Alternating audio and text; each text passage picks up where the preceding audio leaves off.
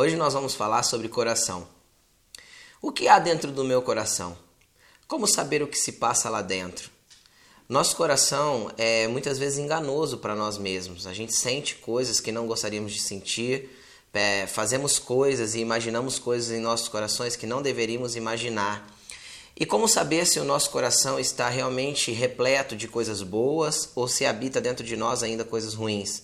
Como saber se nosso coração já está totalmente entregue a Deus ou se ainda há dentro dele muitas coisas que não são de Deus? Jesus disse uma frase que é muito simples identificar o que se passa dentro do nosso coração.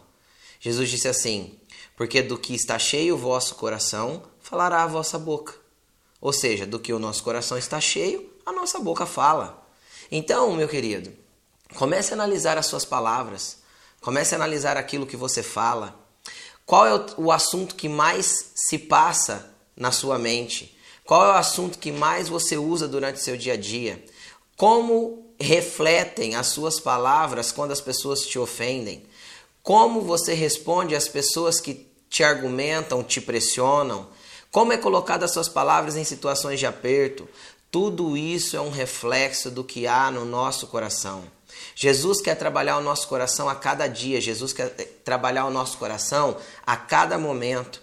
E muitas vezes ele vai permitir que essas situações cheguem para que nós possamos aprender a reagir da maneira correta dentro dessas dificuldades. Para quê? Para moldar o nosso coração segundo a vontade dele, não segundo o nosso querer. Então pare um pouquinho, reflita. O que você fala? O que sai da sua boca? Qual que é o assunto que mais você gasta tempo para falar, para dizer, para conversar, para se relacionar com as pessoas? O que mais se passa na sua mente dentro de uma conversa? É justamente isso que está no seu coração. Então, se o centro do teu coração não é de Jesus Cristo, se o assunto que mais sai da sua boca não é a palavra de Deus, as coisas de Deus, então ainda falta um pouco de Deus dentro do seu coração e às vezes está precisando você se chegar um pouco mais a Ele. Chegue mais perto de Jesus, queira Ele um pouco mais, deseje Ele um pouco mais, clame um pouco mais por Ele, porque Ele vai transformar e mudar o seu coração por completo. Sabe por quê? Porque Ele te ama. Deus te abençoe. Entregue não só o seu coração, mas a sua boca, as suas atitudes e tudo aquilo que você faz e fala para Ele. Deus te abençoe.